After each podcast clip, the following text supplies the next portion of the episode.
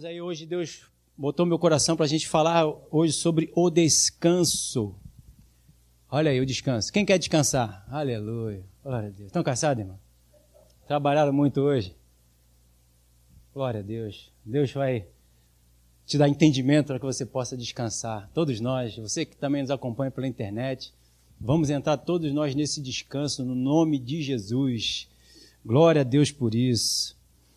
Então, se você está aí com a Bíblia, abra aí Gênesis capítulo 2. Eu botei aqui, mas se você quiser acompanhar, glória a Deus. Gênesis capítulo 2, no versículo 1, diz assim: Assim, pois foram acabados os céus e a terra e todo o seu exército. Versículo 2: E havendo Deus terminado no dia sétimo a sua obra que fizera, descansou nesse dia de toda a sua obra que tinha feito. E abençoou Deus o dia sétimo, e o santificou, porque nele descansou de toda a obra que, como Criador, fizera. Né? Então Deus descansou. Deus ficou cansado. Trabalhou um dia, dois, três, quatro, seis. Foi muito para Deus. Vou botar a perna para o alto, vou descansar um cadinho, porque eu trabalhei muito. É esse entendimento que eu tinha lá no início, nos primórdios da minha caminhada com cristão, como cristão, e que muitos ainda trazem para o dia de hoje, né? Que o cansaço seria corporal, vamos dizer assim, o corpo, mas lá em Isaías 40, versículo 20 diz: Não sabes, nem ouviste, que o eterno, aleluia, ele é eterno. Ele não vai acabando as baterias como o corpo humano. Vai chegando a 80, já está Uns quando, quando chega, né? Porque tem uns que vão antes, estão bem cansadinhos, estão até meio curvados, de tão cansado que está, mas nosso Deus ele é eterno. Né? Não sabes, não ouviste que o eterno Deus, o Senhor, o Criador dos fins da terra, nem se cansa, nem se fatiga. Não se pode esquadrinhar o seu entendimento. Ele não cansa e nem se fadiga. Como é que ele cansou? Né? como a gente acabou de ler, que ele trabalhou seis dias, no sétimo ele terminou, e, como está lá, santificou porque nele descansou de toda a obra que como Criador fizera. Então ele descansou porque estava cansado? Não, e Deus foi me ilustrando aqui justamente porque o que Deus fez. Ele fez, criou, né? como a gente sabe lá, se você ainda não leu capítulo 1 de Gênesis, ele foi criando e foi vendo que tudo que ele estava planejando ali, preparando ali, era bom. E viu Deus que era bom. E aí ele partiu para o segundo dia e foi criando e foi vendo que era bom. O terceiro dia ele criou e era bom, toda a criação. E ele criou todo o exército, né, quando a gente leu aqui no versículo anterior, e viu que tudo isso era bom. E aí ele abençoou. É como se ele tivesse e santificou, como se ele tivesse preparado tudo e depois ele pegou e tum, ligou na tomada para funcionar. Aleluia. Então ele abençoou. É como se ele tivesse startado, agora pode tudo que eu criei começar a funcionar. As árvores crescendo, os animais, a reprodução, né? Ele disse para ser fecundo todos os animais, tudo segundo a sua espécie, inclusive o homem, né? Pois ele vai dizer que também o homem tiver, tinha que encher a terra, tudo segundo a sua espécie. Não era uma espécie diferente, não tem como criar uma espécie diferente. O homem tenta juntar um monte de coisa aí, né? Hum. Mas é o que o homem faz, é obra, né? não é fruto. Então Deus pegou e planejou, fez tudo, criou tudo, e ele admirou né? de toda a sua obra no último dia. É como se eu e você tivéssemos criado alguma coisa né, botar aí uma pintura, você faz a tua pintura, leva lá alguns dias, né, de repente não seis, mas dependendo da, do tamanho da pintura, do quadro. E depois, quando você termina, você fica alegre com o que você criou ali e você começa o quê? Contemplar a tua criação. Você começa a admirar o que você fez, você começa a ver, não no quadro, né, mas na criação, ver tudo funcionando direitinho, tudo que precisava como Deus fez, né? Todo o jardim, tudo que precisava, o alimento, os animais, tudo que necessitava, precisava, estava pronto. Nada mais precisava ser feito, nada mais precisava ser criado. E colocou então Adão ali para ele fazer o quê? Para ele governar, para ele administrar o jardim, tudo aquilo que Deus plantou e preparou. E ele começou o quê? Falar daquilo que, pra, principalmente para Adão, né, que era o governador, como é que tinha que fazer, como é que tinha que proceder. Cada dia, você sabe, na virada do dia, Deus ia ter com Adão, ia falar com Adão, e falava: Adão, dá um nome aos animais, e ele começava a dar o nome dos animais, e cada nome que ele deu dos animais era o nome do animal. E cada nome perfeito, né? Tu olha o rostinho de cada um, você vê que o urso tem cara de urso. leão tem cara de leão.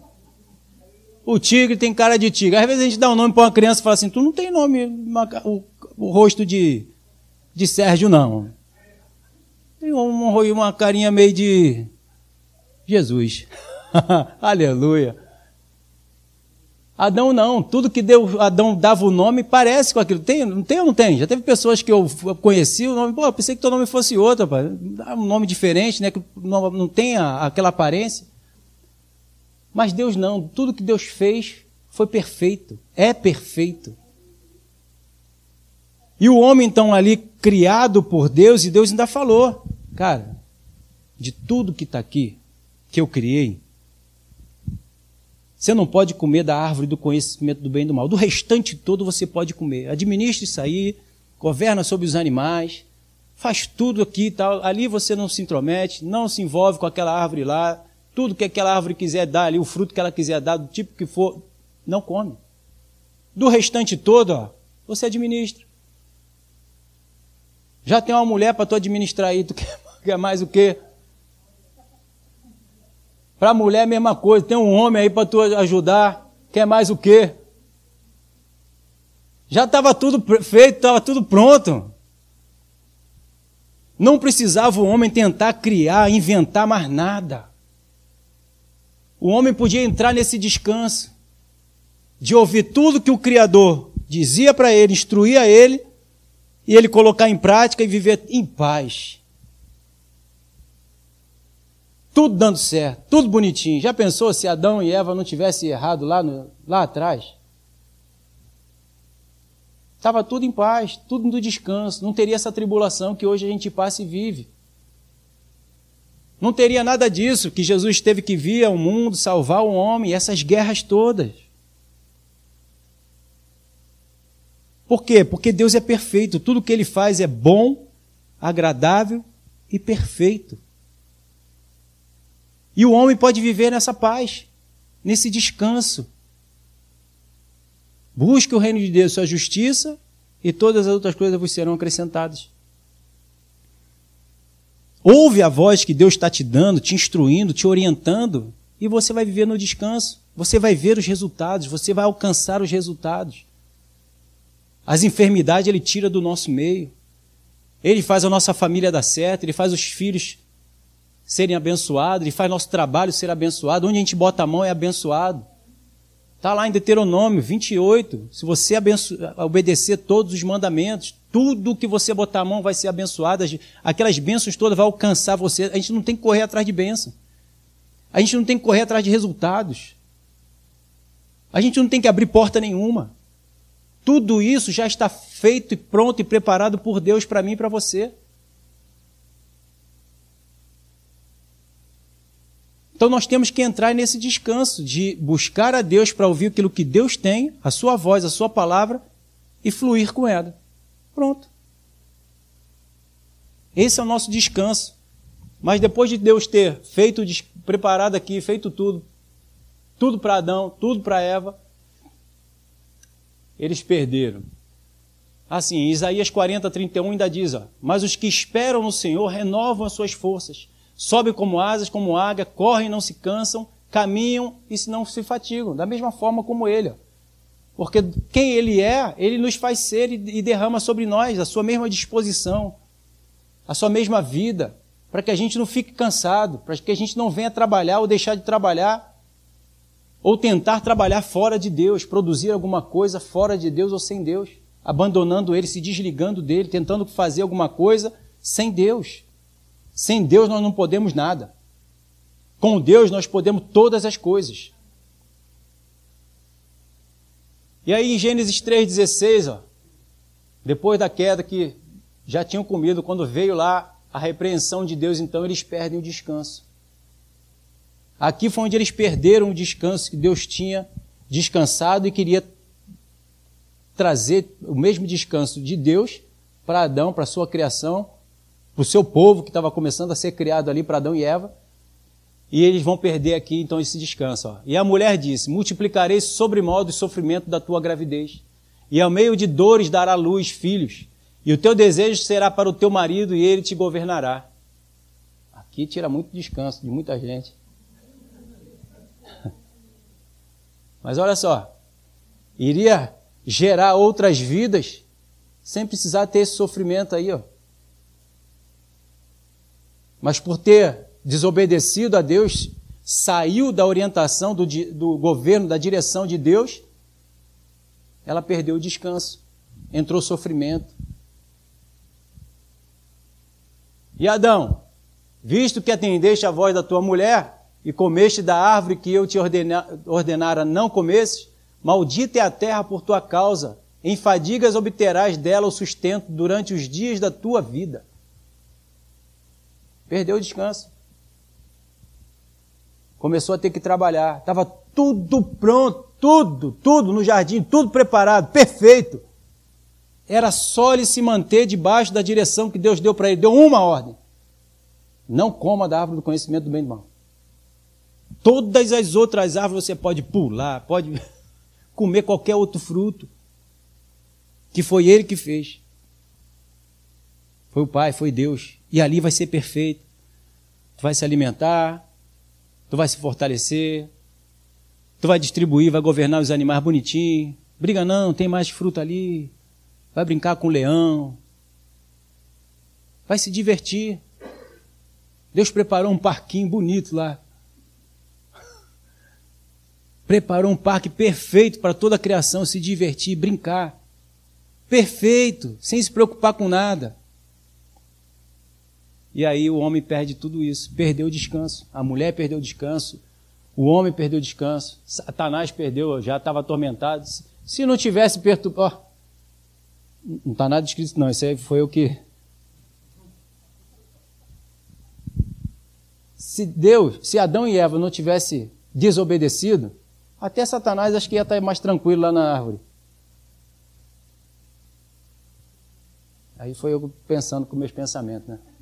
Falei, meu Deus, trouxe, piorou para todo mundo. Por quê? Porque não quis ouvir a voz de Deus, do Criador, do Salvador, do Redentor, do Eterno. 18. Ela produzirá também cardos e abrolhos, e tu comerás a erva do campo. E ele diz: Do suor do rosto comerás o teu pão, até que tornes a terra, pois dela foste formado, porque tu és pó e ao pó tornarás. Deus estava dizendo: tu não é nada sem mim, cara. E tu vai ver que tudo que tu vai fazer sem mim continua sendo nada. Como está escrito: sem mim nada podeis fazer, ó, nada. Nada o homem recebe se do alto não lhe for dado. É nele que nós existimos, vivemos. É nele, é em Jesus. Sem Jesus, Ele é o caminho, Ele é a verdade, Ele é a vida. As palavras que Ele nos diz é espírito e vida, é eternidade. Então, um homem sem Deus, nada é. Gênesis 3,9 diz: Chamou o Senhor Deus ao homem e lhe perguntou: Onde estás? Olha a perturbação que já veio sobre ele por ter se afastado de Deus. E ele responde: Ouvi a tua voz do jardim e porque estava nu, tive medo e me escondi. Logo quando ele peca, quando Deus vai ter com ele de novo na viração, ele escuta a voz de Deus e porque não estava mais vestido, teve medo porque ele tinha pecado, se desligado de Deus. E aí começou já o quê? A tribulação nele, no coração dele. Ficou com medo, atribulado. A voz de Deus para muitos é medo, é tribulação, porque estão em desobediência. Porque aquele que está em obediência, ele não teme quando ouve a voz de Deus? Porque ele está em obediência. Eu costumo brincar, né? Quando eu chego perto de alguém, alguém fica com, se assusta, está devendo, hein? Está se assustando por quê? se está tudo bem, então não vai se assustar. Isso é brincadeira. Aleluia. Então aqui já começou a tribulação. Ele ficou com medo de Deus. Onde ele tinha prazer em ouvir Deus, se relacionava com Deus todo dia. Olha que maravilha. Todo dia na virada Deus vinha falar com Adão e Adão estava ali, tranquilão. Mas no momento em que ele desobedeceu, ele teve medo. Aquela voz já não tinha mais paz dentro dele. Por quê? Porque ele fez algo segundo as suas obras.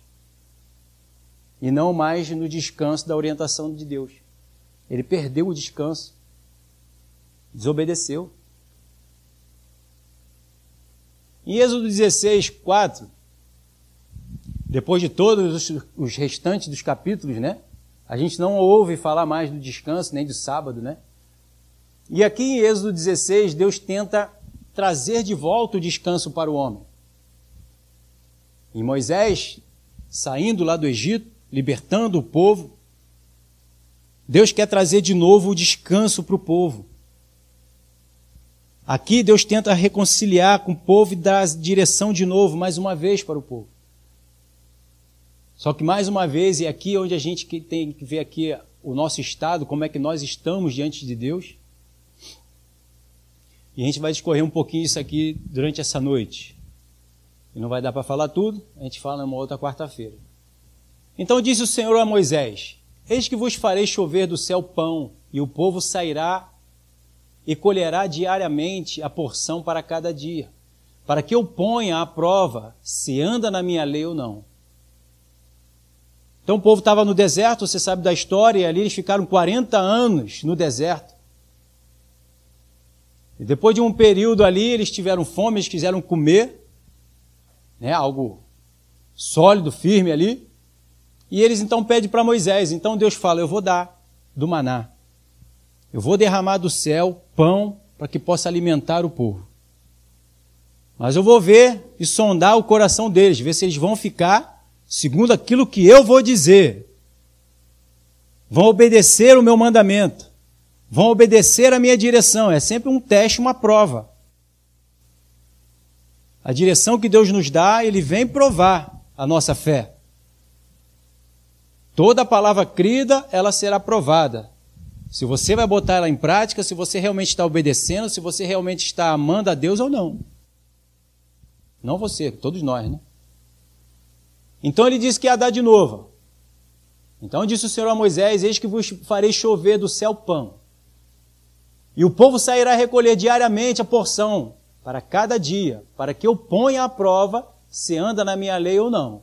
Versículo 5: Dar-se-á que, ao sexto dia, prepararão o que colherem. Prepararão o que colherem. E serão o dobro do que colherem cada dia. Deus está orientando o povo. Então disse Moisés a Arão: A todos os filhos de Israel: À tarde sabereis que foi o Senhor quem vos tirou da terra do Egito Pega o entendimento. E pela manhã vereis a glória do Senhor, porquanto ouviu as vossas murmurações. O povo estava murmurando, você sabe disso. Pois quem somos nós para que murmuremos contra nós? O que, que Moisés está falando aqui? Quem somos nós para cuidar de nós mesmos? Quem somos nós para dar solução e respostas para a nossa salvação?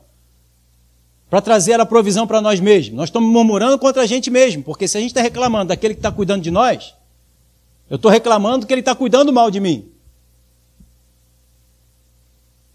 E eu estou dizendo, eu saberia cuidar de mim mesmo. Aí Moisés está dizendo, quem somos nós que estamos murmurando contra nós mesmos, hein? Será que um dia de hoje também nós estamos murmurando contra aquilo que Deus está falando, orientando, dizendo para a gente fazer e a gente está achando que pode fazer mais e melhor? Hum. Versículo 8. Prosseguiu Moisés: Será isto quanto o Senhor à tarde vos der carne para comer e pela manhã pão que vos farte, porquanto o Senhor ouviu as vossas murmurações, com que vos queixais contra ele. Pois quem somos nós? Mais uma vez ele falando. As vossas murmurações não são contra nós, e sim contra o Senhor. Então estão reclamando de Deus, murmurando. Não estão pedindo simplesmente comida, estão reclamando. Cadê a comida? Será que Deus não sabe que a gente come? Que a sua criação precisa comer, precisa beber? Como se Deus não soubesse. Como foi falado até aqui. Deus sabe e conhece as nossas necessidades. Ele sabe o momento certo que a gente precisa. A gente vê lá na tentação, Jesus lá, 40 dias e 40 noites, jejuando, com fome. Quando Satanás o tenta, ele diz: Não só de pão viverá o homem, mas de toda palavra que procede da boca de Deus. O que me alimenta, o que vai me manter de pé, o que vai me manter no descanso é acreditar que Deus está cuidando de mim e quando eu precisar, Ele proverá. Não quando eu quero, quando eu acho que eu preciso, Deus vai me dar.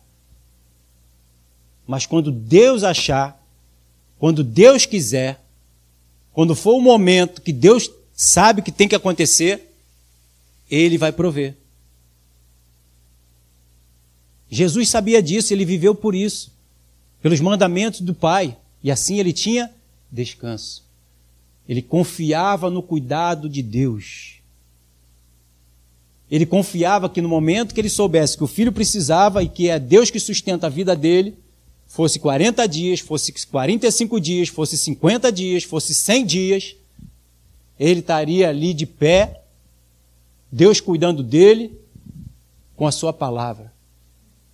40 anos no deserto, a roupa não se desgastou, a sandália não se desgastou. Que marca é essa, irmão, que nós não temos dia de hoje? Deus guardou a roupa, a veste desse povo durante 40 anos, não em qualquer lugar não, irmão, no deserto. Durante o dia 50 graus, positivo. Durante a noite, sei lá se vai 50 negativo andando naquela estrada pavimentada. Aleluia. É ruim, hein? Que sandália é essa? Não vou nem fazer propaganda, não chega nem aos pés. Aos pés, olha aí. Deus guardou. Então a gente acha que Deus não está cuidando da gente? Que Deus se esqueceu de nós? Que nós poderíamos cuidar melhor de nós mesmos? Podemos reclamar com Deus que, Senhor, tu não, não importa que pereçamos? Olha aí. Como se Jesus não soubesse, não tivesse no barco. E que fosse morrer junto, se fosse o caso de morrer. Que não era. Porque ele sabia que tinha alguém maior do que ele para cuidar daquele barco. Por isso Jesus fez o quê? Descansou. Deitadão lá no travesseiro. E o povo que não tinha o quê? Crido na palavra, estava atribulado. Com a tempestade, com a água enchendo o navio, e estava lá gritando: Senhor, não importa que pereçamos, vamos morrer, não te importa, minha vida não importa para o Senhor. Você não está me vendo aqui? Me tirou lá do deserto, lá de Faraó, estava comendo cebola, aleluia, alho. Tem a sua necessidade também para o corpo, mas era melhor viver escravo comendo bem do que livre comendo mal, que não era o caso?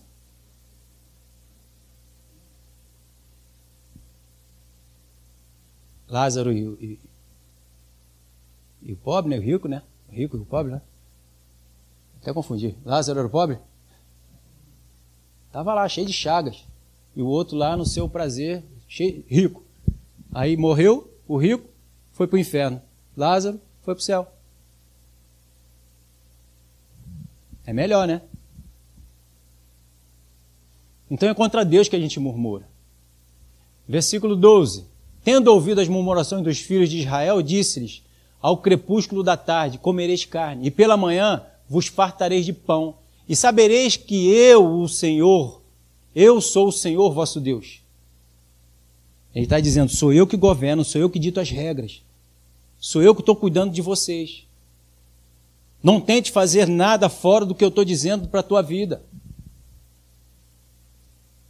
Eu sou o Senhor, vocês não são senhores. Nós somos servos, filhos que servem.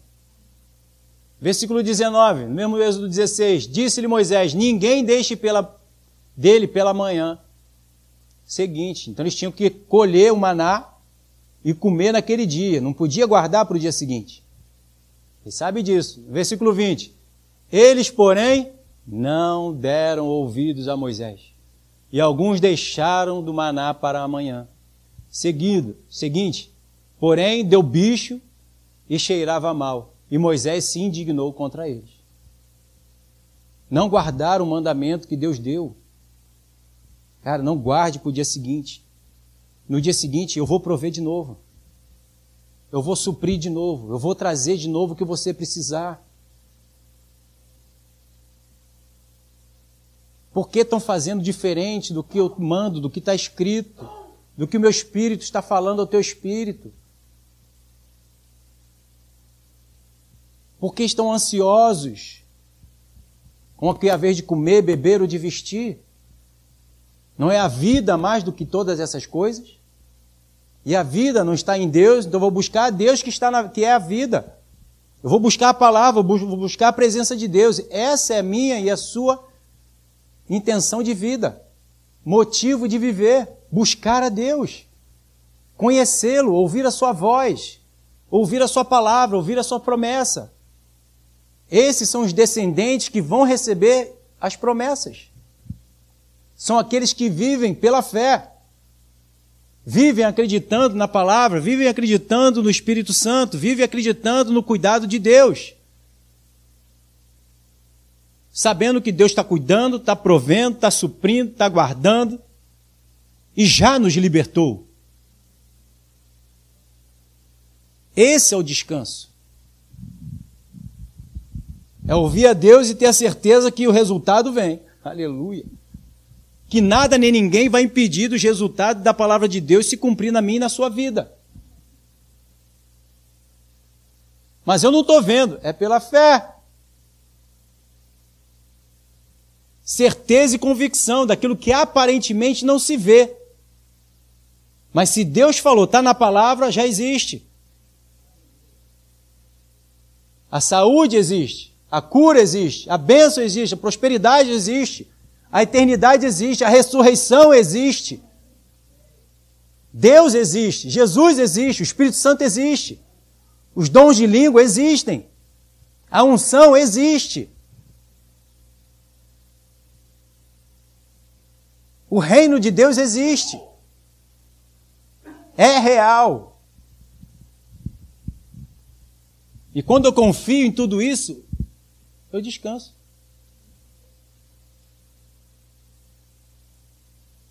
O negócio é que eu tenho que crer nesse pacotão para que eu possa verdadeiramente descansar, não fazer nada, mas tudo buscando a Deus e ser instruído pelo Espírito Santo e não fazer, né, até mesmo como Abraão fez. Não, Deus prometeu um filho, mas eu não tenho filho. Estou tentando e Sara não pode ter filho. Então vamos dar um jeitinho. Vamos pegar Agar. E você, Abraão, vai com ela e ali vocês fazem um filho, pronto, Deus vai abençoar. Tentando dar um jeitinho. achando que aquilo que o homem faz, Deus vai abençoar porque o homem fez. Não vai. Deus falou para Abraão: Abraão, Ismael não é a bênção. A promessa, o descendente não é Ismael. É o filho que vai nascer de você, que vai nascer de Sara. Da livre, não é da escrava. Sara era escrava de Abraão, de Sara. Agar. Então a bênção, não adianta a gente tentar forjar a bênção. Não adianta tentar antecipar a bênção, ela vai vir na hora e no momento certo. Abraão e Sara tentaram antecipar a bênção. Pom. Não antecipou. Nasceu quando Deus quis que nascesse. O anjo foi lá e disse: Daqui a um ano. Eu vim hoje, mas não vai vir agora ainda não. Vai esperar mais um ano. Porque é quando eu digo, quando eu quero, não é quando você quer. O Senhor, o Pai aqui, é Deus. Não é o Filho. Por isso que nós temos o nome de filho, não de pai. Pai é só um. É o pai que dita as regras. O pai é que orienta. O pai é que é o administrador de tudo. Não é o filho. Então aqui o povo não guardou. Deus, ó, vou trazer o maná todo dia. Beleza? Vai viver pelo que eu estou falando? Vamos. Aí não faz. Muitos vão e desobedecem. 22. E o sexto dia colherás pão em dobro, dois gomer para cada um. E os principais da congregação vieram e contaram a Moisés. Beleza. 23. Respondeu-lhes isto.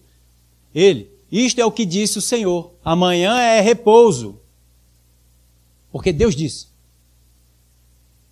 Colha em dobro e amanhã não faz nada. Hoje, na sexta-feira, você vai poder colher em dobro. E amanhã, o que nos seis dias estragam, porque Deus disse, não vai se estragar. Porque Deus disse, Deus quis que assim fosse e assim aconteceu. E que assim acontecesse, e aconteceu. Aquilo que se estragava em seis dias, Deus fez não estragar. Para o dia do repouso, para o dia do descanso. Porque Deus falou. E o que Deus fala é o que é real, é que a verdade é o que acontece.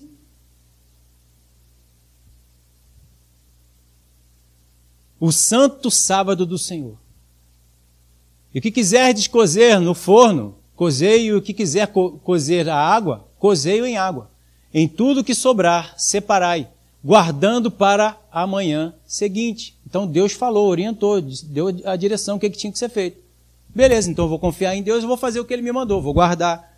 Eles podiam pensar, pô, mas se eu guardar seis dias, os outros dias não pode guardar e vai se estragar. E agora, Deus é Deus de confusão? Claro que não. Mas se foi a orientação de Deus, é o que é o que tem que ser feito. Justamente Deus não é Deus de confusão. no 24, e guardaram-no até pela manhã seguinte, como Moisés ordenara, e não cheirou mal nem deu bicho. Por quê? Porque Deus disse. Então, se Deus fala, faz, pode fazer. Anda sobre as águas. Eu não. Anda, pode andar sobre as águas. Beleza, andei sobre as águas. Aí vai no outro dia sozinho, vou andar pelas águas de novo. Deus mandou de novo. 27. Ao sétimo dia saíram alguns do povo para colher, porém não o acharam. Olha aí. Uns foram incrédulos, uns acreditaram e outros foram incrédulos. Não guardaram. Eu não vou guardar nada, vai estragar, vai ter bicho, vai cheirar mal. No dia seguinte, não vou guardar. Amanhã eu vou sair para colher, porque todos os outros dias são assim. Não guardou. Aí foi lá procurar, não achou. Porque o que Deus disse? No sexto dia você colhe dobro. Ah, mas está escrito que pelas suas feridas eu fui sarado. Amém. Mas está vivendo no amor, no perdão? Está cumprindo as outras palavras? Ah, não. Então não é só repreender o mal, é abandonar o mal para ser curado. Está em desobediência? Ou está obedecendo tudo? Se está obedecendo tudo, fica no descanso. Se não está obedecendo, vai ficar atribulado. Ué, a palavra não se cumpre? Deus não falou que não era para guardar? Eu não guardei e agora estou aqui no sétimo dia, estou sem comer. É porque Deus falou para você guardar no dia anterior. Não é aquilo que eu quero escolher da palavra, é aquilo que Deus me orienta na palavra. É um relacionamento vivo vivo e eficaz, diário. Cada dia nós temos um pão de Deus para receber, um maná de Deus que veio do céu para receber. Então eu preciso buscar todo dia. Deus está é, é, água viva, fluindo, ó. não é água parada. Vem, enche o balde, acabou. Agora eu vou viver dessa água dentro do balde. Não, essa água vai ficar morta, vai dar bicho, olha, vai apodrecer, vai cheirar mal. Precisa correr, precisa fluir. Então eu tenho que buscar todo dia para ouvir a voz de Deus. A fé vem do ouvir, um ouvir contínuo. Contínuo, todo dia. Amanhã tem mais, sexta-feira tem mais. Deus não para de falar. Deus não fala só na quarta-feira, domingo pela manhã, domingo à noite, não. Deus fala todo dia, Deus quer nos falar todo dia. O pão de cada dia dá-nos hoje. Jesus falou na, oração. No 28, então disse o Senhor a Moisés: Até quando recusareis guardar os meus mandamentos e as minhas leis? Até quando nós vamos ficar titubeando entre dois pensamentos? Creio, não creio. Creio, não creio. Entrego e pego de volta. Entrego a vida ao Senhor e pego de volta. Essa área aqui Deus pode cuidar, essa área aqui eu que cuido. Até quando nós vamos viver dessa forma? Vamos ficar de pé.